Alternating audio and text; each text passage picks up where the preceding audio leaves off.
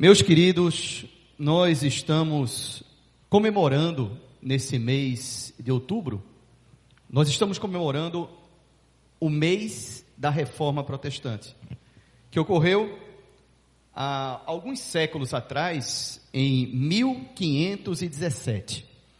E nesse mês, nós estamos analisando, estudando uma das mais importantes contribuições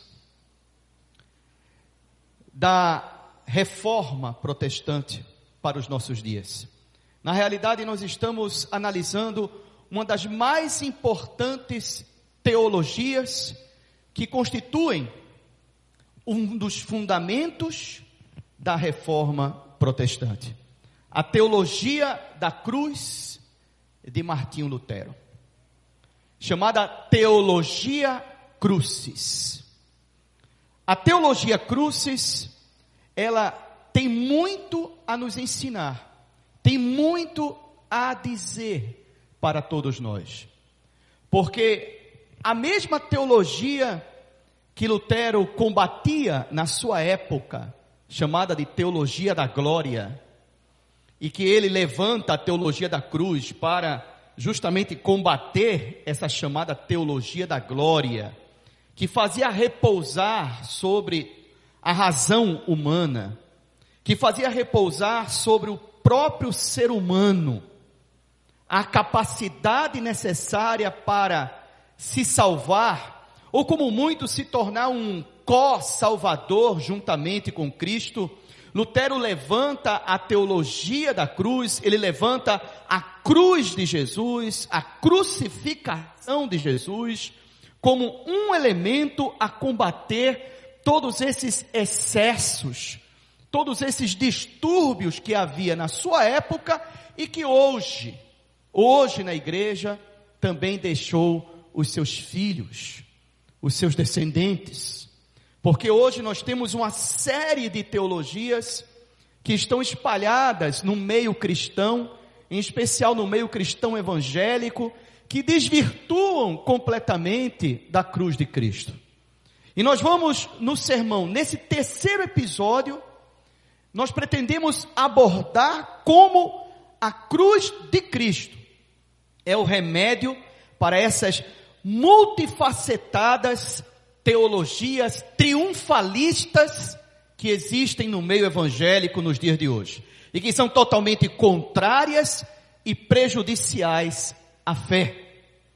Nós vamos, a partir do sermão de hoje, falar como a cruz desmascara todas essas pretensões teológicas que são colocadas sobre o homem, para que o homem possa vencer, triunfar, prosperar, ganhar dinheiro, se estabelecer materialmente, como se isso fosse sinônimo de aprovação de Deus como se isso fosse sinônimo de aprovação da fé. Lembre-se, todas essas teologias que nós temos hoje e que permeiam o meio evangélico, como por exemplo a teologia coach, a teologia da confissão positiva, a teologia da prosperidade, são herdeiras daquela teologia da glória que Lutero combateu levantando a cruz de Cristo. E eu pretendo, na realidade, mostrar para vocês como essas teologias, que são vinculadas a diversos pregadores, pastores, pastoras, e que são veiculadas nas redes sociais muitas vezes, que são apregoadas em vários locais de templos, igrejas, como elas de fato são desvios da fé. E eu quero lhe chamar para que você possa realinhar o seu coração com a verdade fundamental do Evangelho. Possa realinhar o seu coração com a cruz do nosso Senhor Jesus Cristo. E para isso, eu vou lhe convidar para que você leia o texto comigo da carta aos Hebreus. Uma carta que foi escrita aos cristãos judeus da cidade de Roma, lá pelo ano 60 a 64 depois de Cristo capítulo 12, verso 2. A carta aos Hebreus 12, 2 diz assim: é só um versículo. Tendo os olhos fitos, fixamente colocados, postos em Jesus.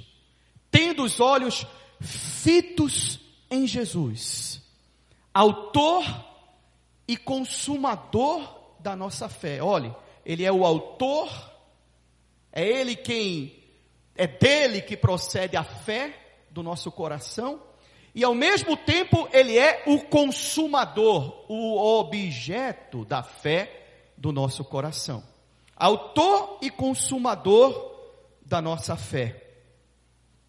Ele, diz o texto, pela alegria que lhe fora proposta, suportou a cruz, desprezando a vergonha assentando-se à direita do trono de Deus. Vamos ler novamente, já que é um versículo. Tendo os olhos fitos em Jesus, tendo os olhos postos nele, autor e consumador da nossa fé, ele, Jesus, pela alegria que lhe fora proposta, suportou a cruz, desprezando a vergonha e assentou-se à direita do trono de Deus. Vamos orar? Pai, pedimos que o teu Espírito Santo opere com poder nos nossos corações, Senhor. Pedimos que a tua palavra encontre cabida, encontre eco, encontre terra fértil, terra que é preparada pelo teu Espírito Santo. Que a tua palavra possa germinar e frutificar na nossa vida, Senhor que sejamos reorientados, que a nossa consciência seja realinhada, que a nossa fé seja colocada em Jesus, aquele que é o autor e consumador dela. Pai, que possamos compreender e possamos ser impactados pela crucificação do nosso Senhor Jesus Cristo. Que o Senhor nos abençoe, que o Senhor nos guarde na tua presença e em nome de Jesus. E a ponte diz: Muito bem. Amém.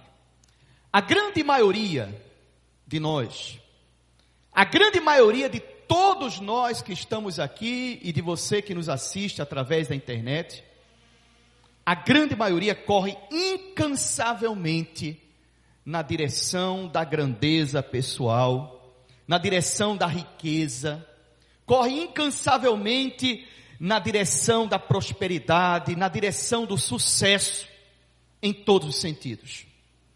O poder econômico, hoje, é um dos objetivos da nossa vida. Nós queremos ter poder econômico para dessa forma ter autonomia, para dessa forma ter independência, para dessa forma poder viver bem, uma vida prazerosa, sem a famosa dor de cabeça. Que muita gente diz: ah, se eu tivesse dinheiro eu não teria toda essa dor de cabeça que eu tenho hoje.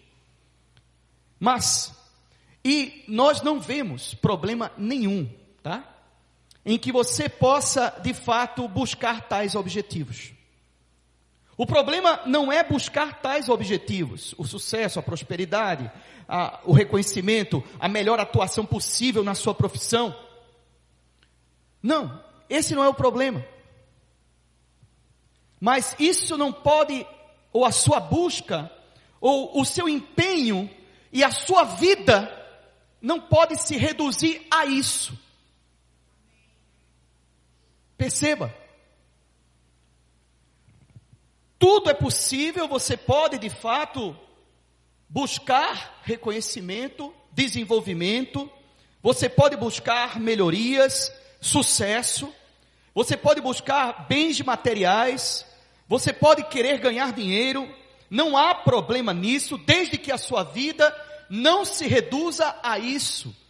Desde que você não cometa um reducionismo, de tal forma que esse reducionismo transforme a sua identidade em sinônimo de sucesso.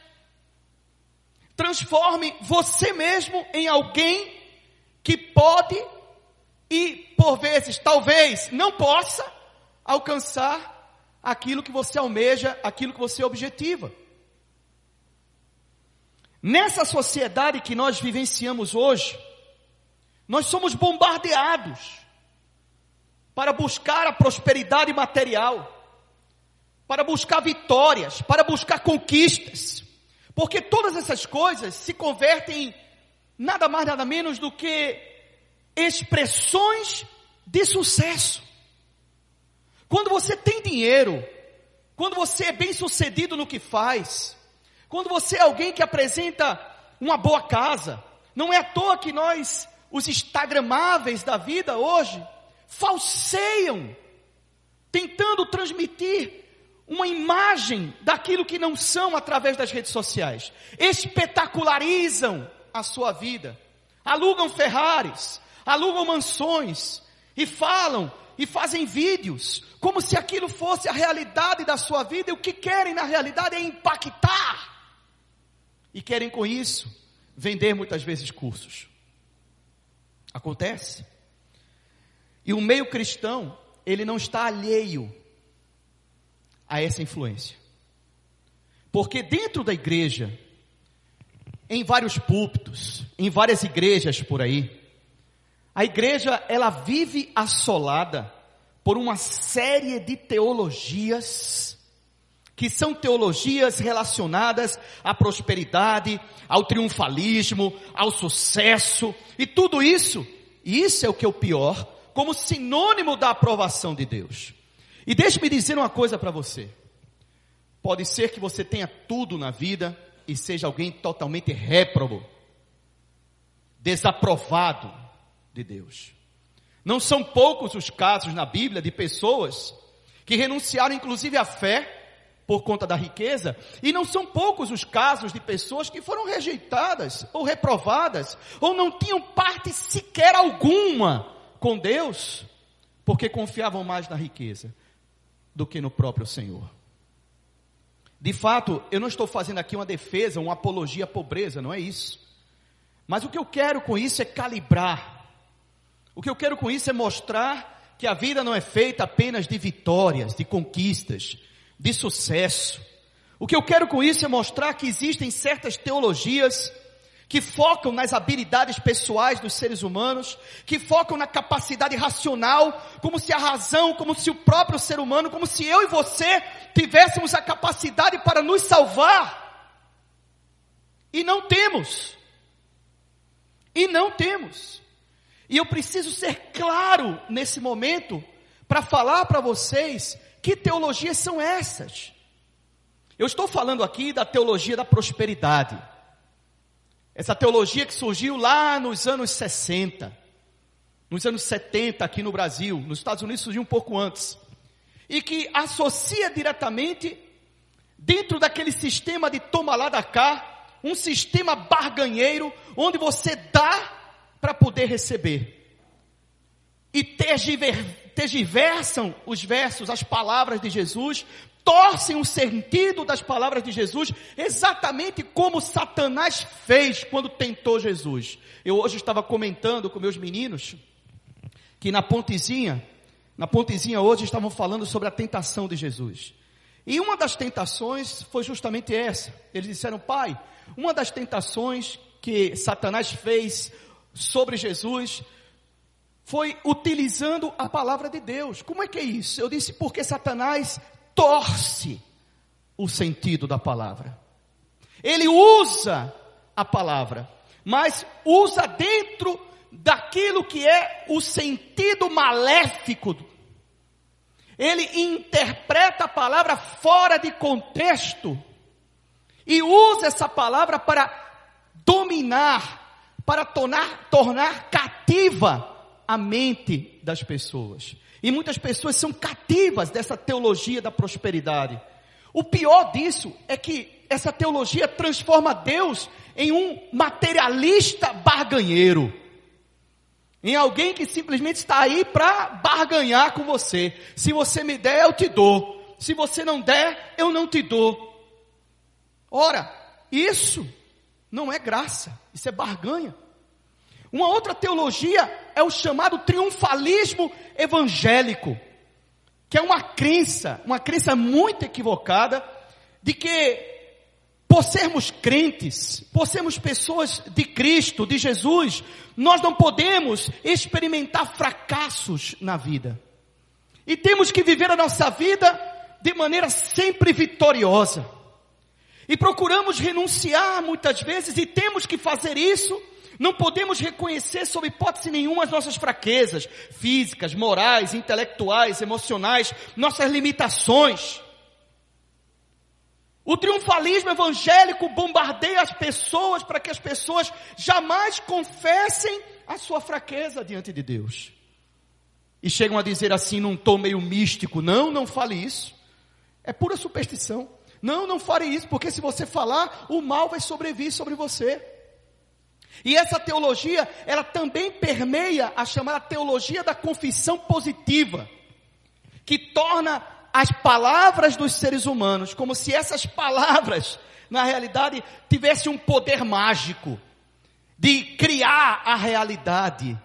Como se as palavras dos seres humanos tivessem um poder mágico de alterar a realidade. E não tem.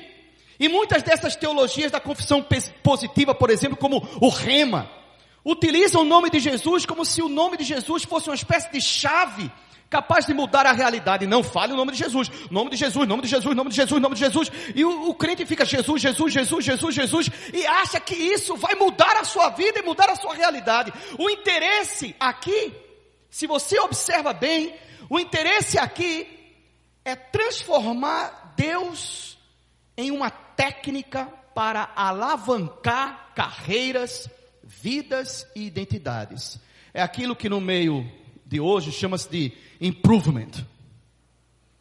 Essa técnica para alavancar carreira. Essa técnica aqui não tem nada demais, você pode se utilizar disso.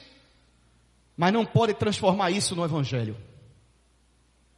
Então essa técnica de alavancar carreira, que é apregoada muitas vezes por youtuber, apregoada muitas vezes por pastores e por pastoras, com mensagens motivacionais, Mensagens que fazem uso frequente, é fácil você reconhecer, se você tiver atenção.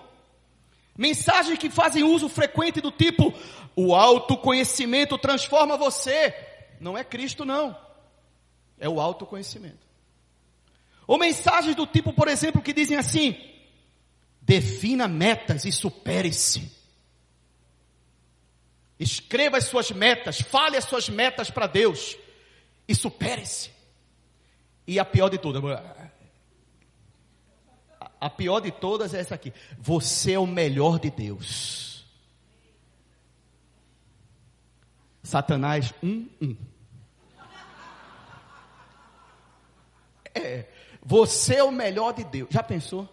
Não é Jesus, não. É eu e você.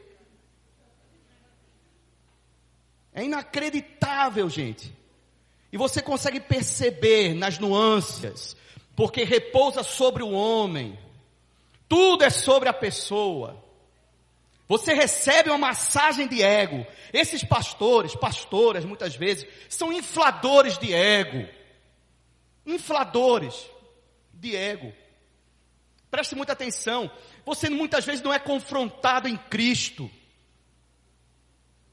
Você simplesmente recebe o inflamento, a inflação. É, já viram aquele? Alguém já falou isso? Certa vez eu vou colocar para vocês. É, é uma analogia, não é? Mas já viram aqueles bonequinhos de posto de gasolina? Que tem um ventiladorzinho embaixo? E aí quando liga o ventilador, né, é como esses motivadores, esses pregadores emocionais. Quando liga o ventilador embaixo, aí o bonequinho faz. Ô oh, glória!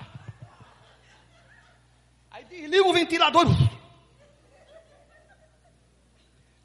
Estão dizendo aí que vão fazer meme com essas minhas. Olha, ó. Vamos fazer meme com isso. Aí desliga o ventilador, vai para baixo. Não é? Agora, se eles são infladores de bonequinho de posto de gasolina, os cristãos que seguem essa turma, é tudo bonequinho de posto de gasolina que vive aí sempre necessitando de vento. Espírito Santo não, vento. São preenchidos de vento e não de Espírito Santo. não estão cheios do espírito, estão cheios de vento. E aí quando vem a rebordosa, o bonequinho faz arreia, o ventilador, e às vezes não tem ventilador, você liga, liga, liga, liga, e o bonequinho não sobe mais. Porque ele está furado. De fato, meus queridos, essas teologias de infladores de ego, elas reduzem o evangelho à autoajuda. Reduzem o evangelho a um sistema de técnicas onde você faz por onde para obter a aprovação de Deus ou as bênçãos de Deus. E o que é pior? Pior de tudo é reduzir Deus a um improvement, a uma técnica de superação e de alavancar carreiras, ou de alavancar identidade pessoal. Isso é o que é o pior. Porque transformam Deus nesse ser bagunheiro. Então essas, essas teologias triunfalistas, elas não faltam apenas perceber o sentimento trágico da vida, o reconhecimento das limitações humanas. O que falta a essas teologias é a cruz de Cristo. É um entendimento a partir da cruz de Jesus. Porque conquistas materiais, sucesso profissional, vitórias nesse mundo, fama, reconhecimento, ok, tudo isso pode vir. Tudo isso pode vir. Não tem problema. O problema é que isso jamais vai descrever necessariamente o fato de você ou qualquer outra pessoa estar de pé diante de Deus. Porque pode ser justamente o contrário de tudo isso e você está de pé diante dele. Por isso, qual é o problema? Ou quais os problemas dessas teologias? Todas elas são excessivamente triunfalistas. Todas essas teologias não mostram o outro lado da moeda. Apresentam a fé como um elemento para conquistas, para vitória, mas não apresentam o outro lado da moeda qual é o outro lado da moeda? De que pode haver sofrimento e de que inevitavelmente haverá dor. Haverá dor e haverá luta e você pode perder. E perder no mundo e perder aqui não significa que você está perdendo com Deus, você pode estar ganhando. Porque o evangelho inverte a lógica desse mundo. O Evangelho inverte completamente aquilo que para nós pode parecer conquistas, vitórias. O Evangelho diz: isso não passa de vaidade, porque tudo passa nessa vida. Só algo fica verdadeiramente, eternamente. E esse algo que proporciona é Cristo, não é você mesmo.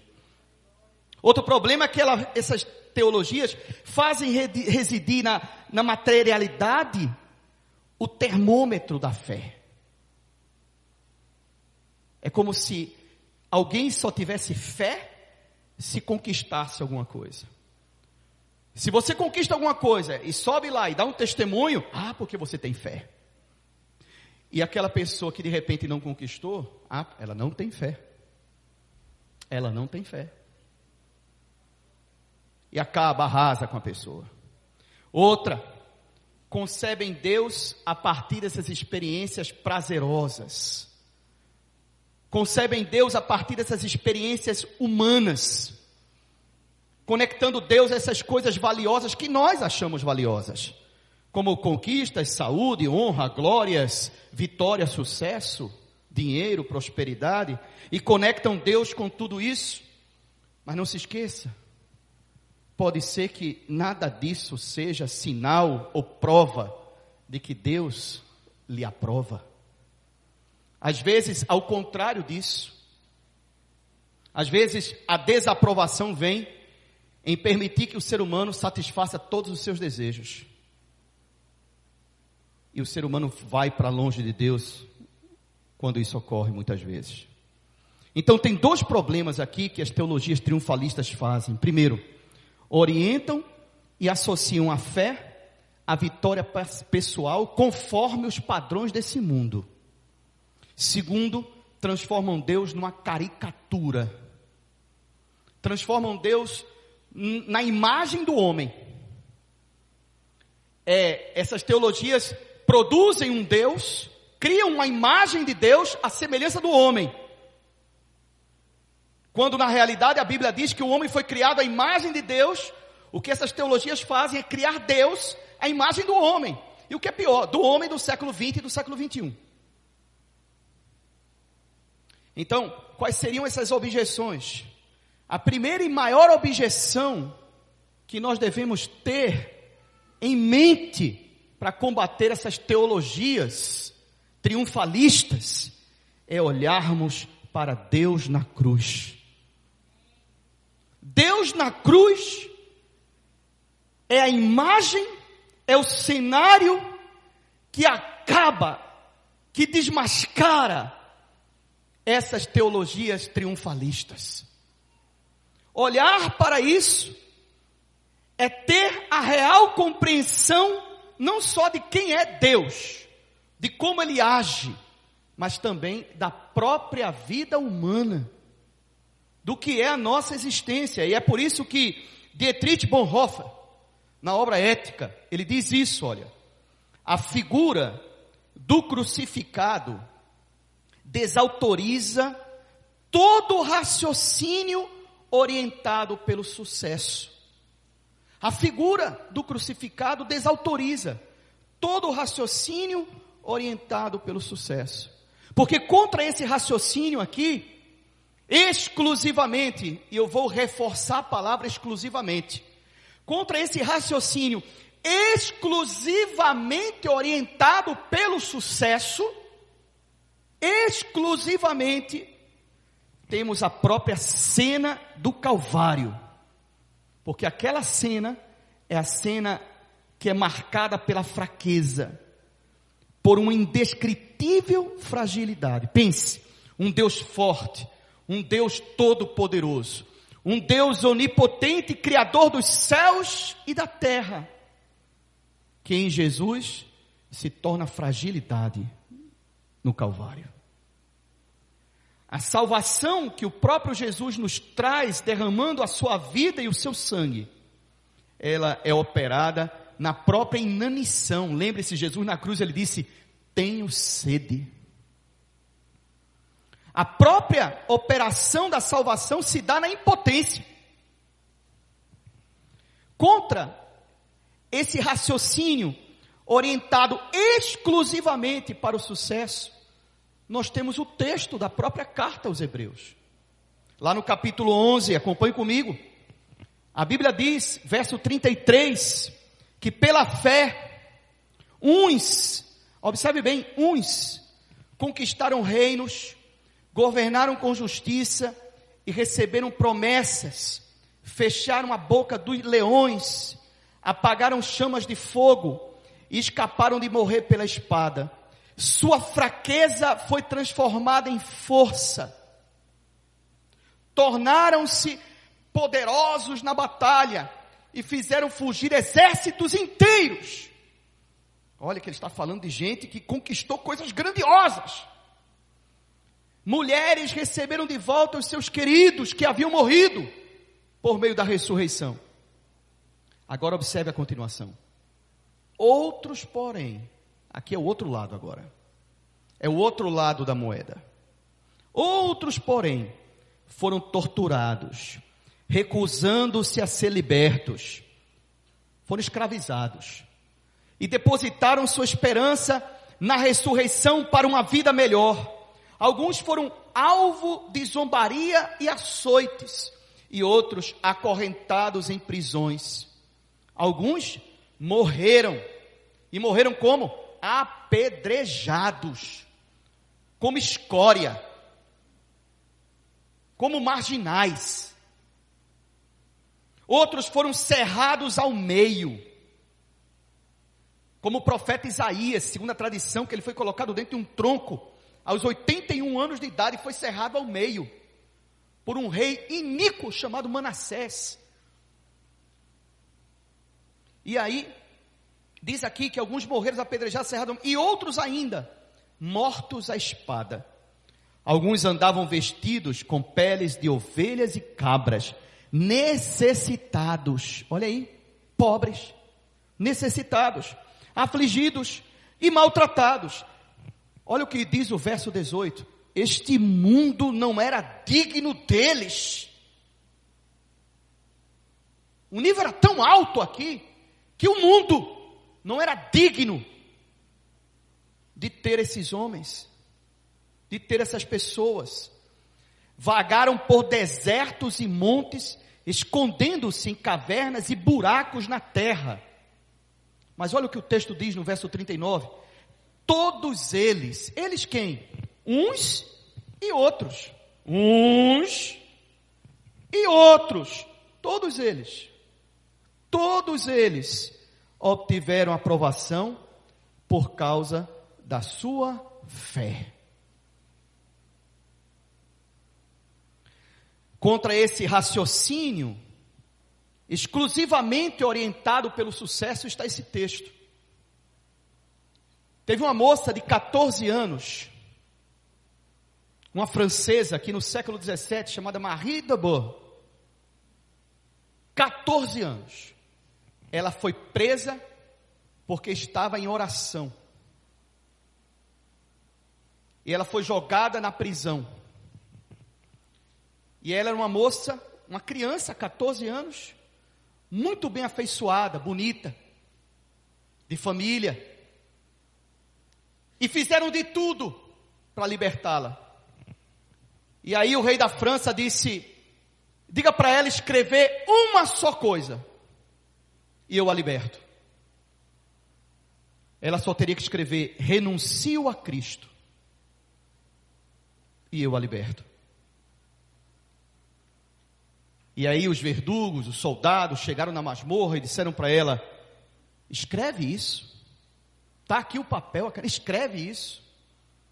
E ela rejeitou o papel e a caneta.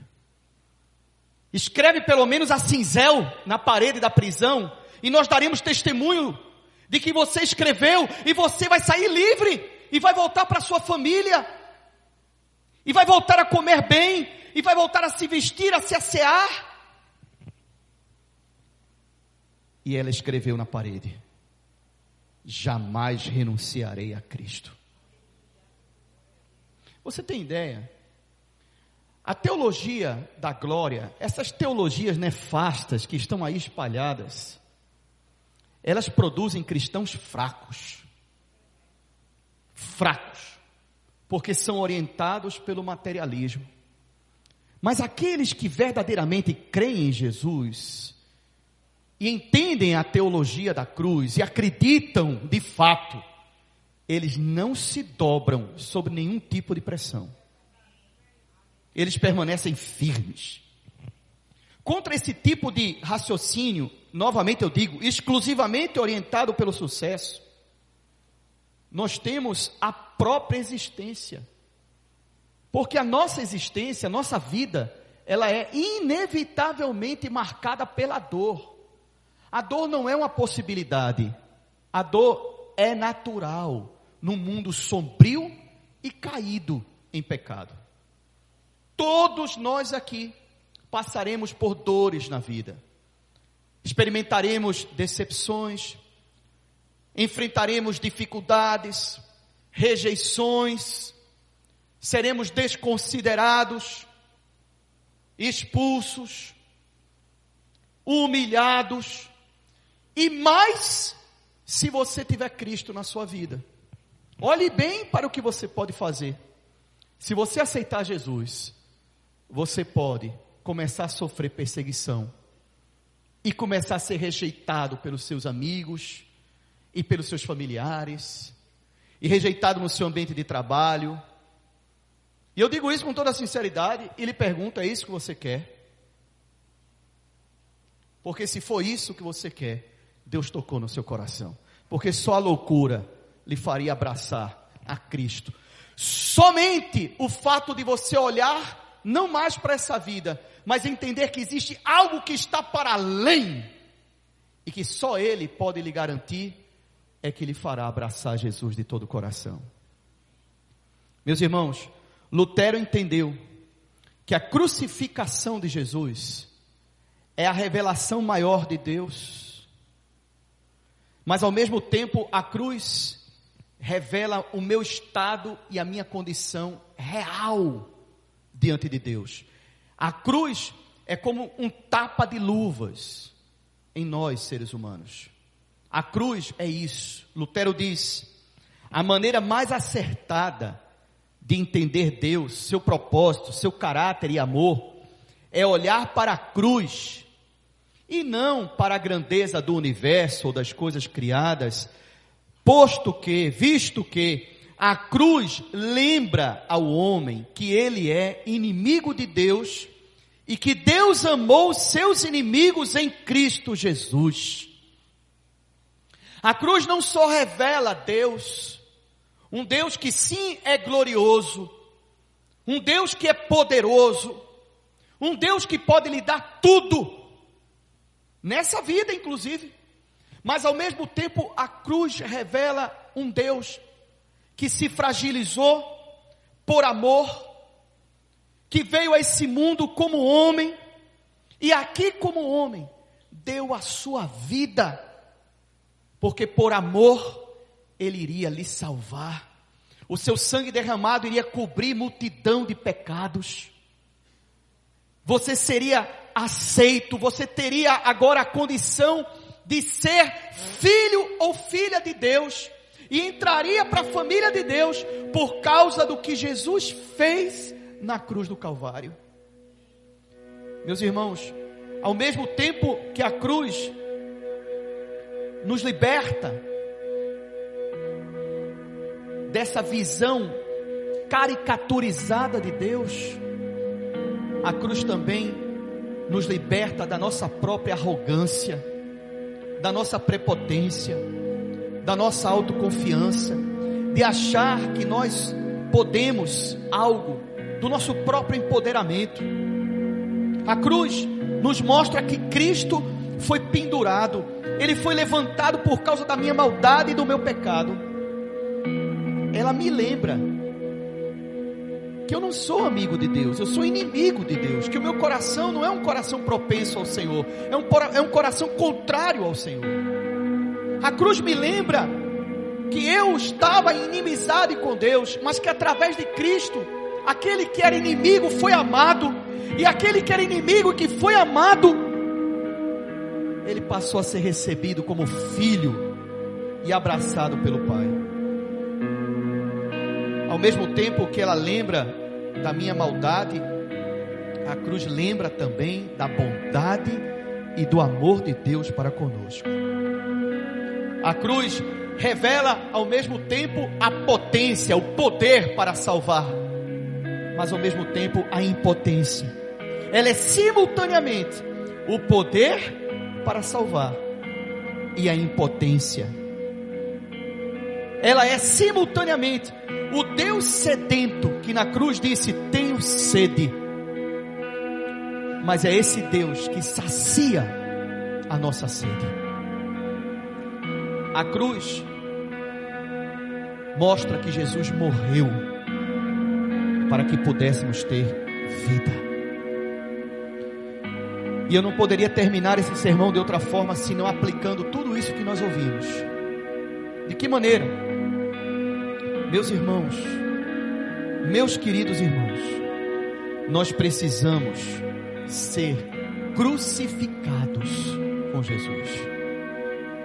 Nós precisamos ser marcados, feridos pela cruz de Cristo.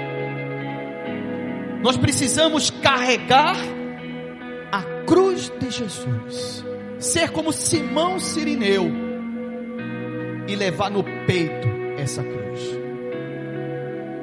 O apóstolo Paulo aos Gálatas ele escreve: Eu fui crucificado com Cristo Assim já não sou eu quem vive, mas Cristo vive em mim.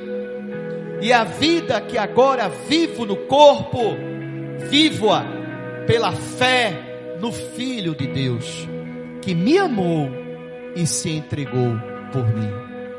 Ele disse: Eu fui crucificado com Cristo. Aquele Paulo aquele homem que era sábio, importante, considerado pelos seus,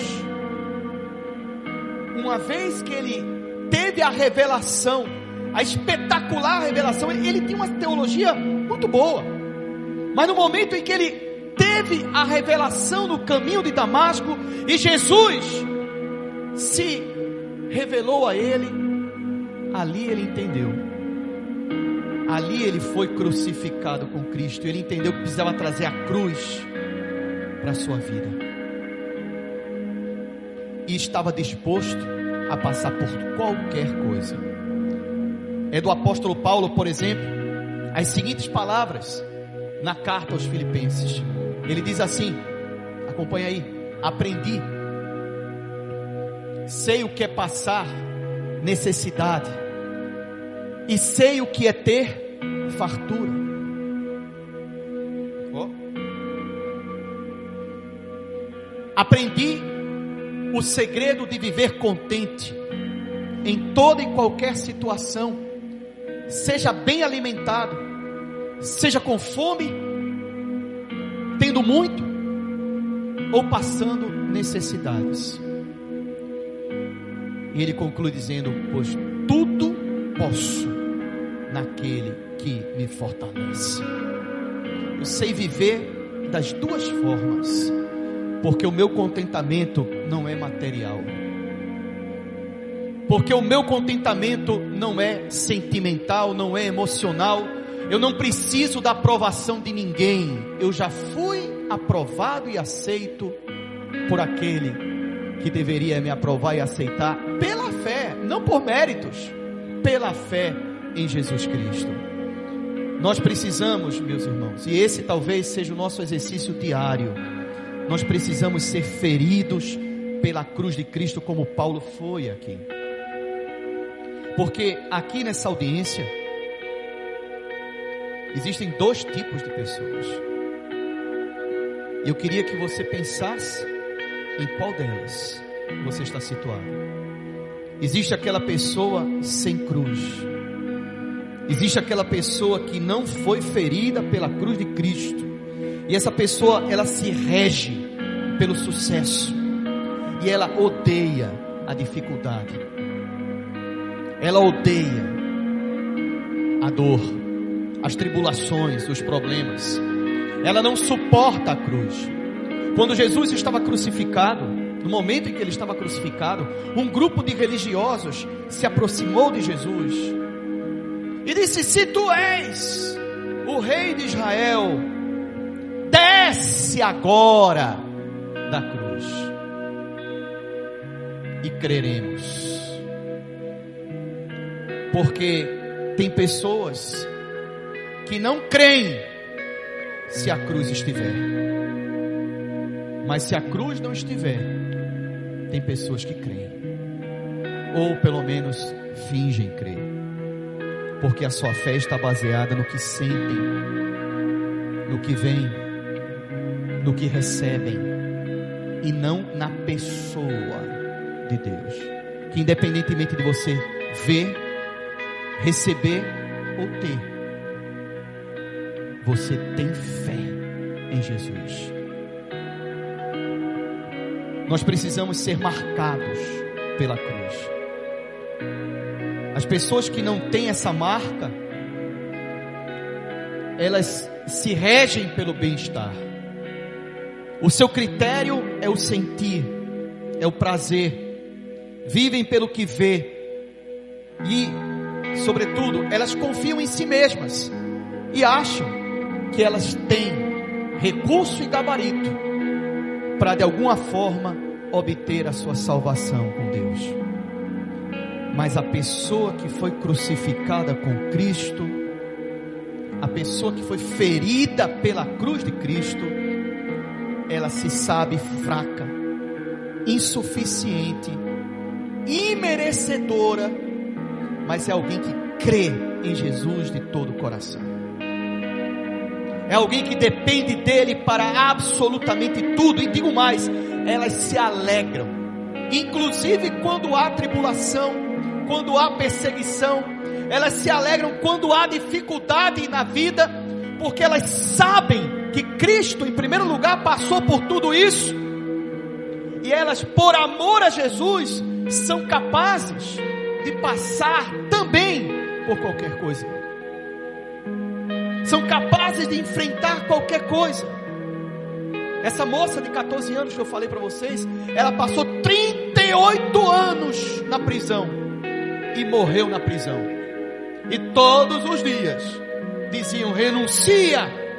E ela, de jeito nenhum. Imagine os horrores que essa moça pode ter passado. Mas ela se manteve firme. Porque a pessoa que foi ferida pela cruz, ela tem os seus olhos fitos, ela tem os seus olhos colocados em Cristo Jesus, pois Ele é o autor e consumador da sua fé. A pessoa que crê em Jesus, ela suporta, ela suporta nessa vida. Se houver abundância, ok. Se houver escassez, ok. Se ela conseguir conquistar vitórias, ótimo. Se ela não conseguir e só tiver reversos na vida, ótimo também. Ela é capaz de dizer aleluia aqui, aleluia ali. E ela dá glória a Deus em qualquer situação, porque ela aprendeu o segredo de viver contente. E esse segredo é confiar em Jesus de todo o coração e saber que existe algo que está reservado. Agora, fundamental é isso. Saiba que não é a nossa arrogância, a nossa prepotência, a nossa força ou a nossa capacidade que vai trazer a salvação para a nossa vida. É justamente quando nós reconhecemos a nossa fraqueza, a nossa debilidade, a nossa carência, os nossos pecados e dizemos: Senhor, me salva. Porque se Jesus é o Salvador, nós somos aquele que está perdido. E isso é uma verdade fundamental. E quando a pessoa reconhece e diz: Senhor, me salva, me salva inclusive de mim mesmo, me salva inclusive do meu ego, do meu egoísmo. E quando ela diz: Me salva, Senhor, é nessa brecha, nessa brechinha, que Jesus entra e entra para salvar entra para restaurar, entra para transformar a consciência e a vida. Todo esse sermão foi para dizer para você que você precisa ser ferido pela cruz de Cristo, ter os seus olhos postos em Jesus e não em homens. Os homens falhos são falhos, mas ter os seus olhos postos em Jesus e você deve se entregar a Ele, porque Ele é o autor e o objeto, o consumador da nossa fé. Amém? Muito bem. Fique de pé aí no seu lugar, por favor. Eleve seu pensamento a Deus. E você nesse momento, você vai cantar essa canção como parte já da sua oração. Eu vou lhe convidar para que você possa se entregar a Cristo de todo o seu coração. E você vai fazer isso, crendo de que Ele é aquele que garante a vida eterna para todos nós.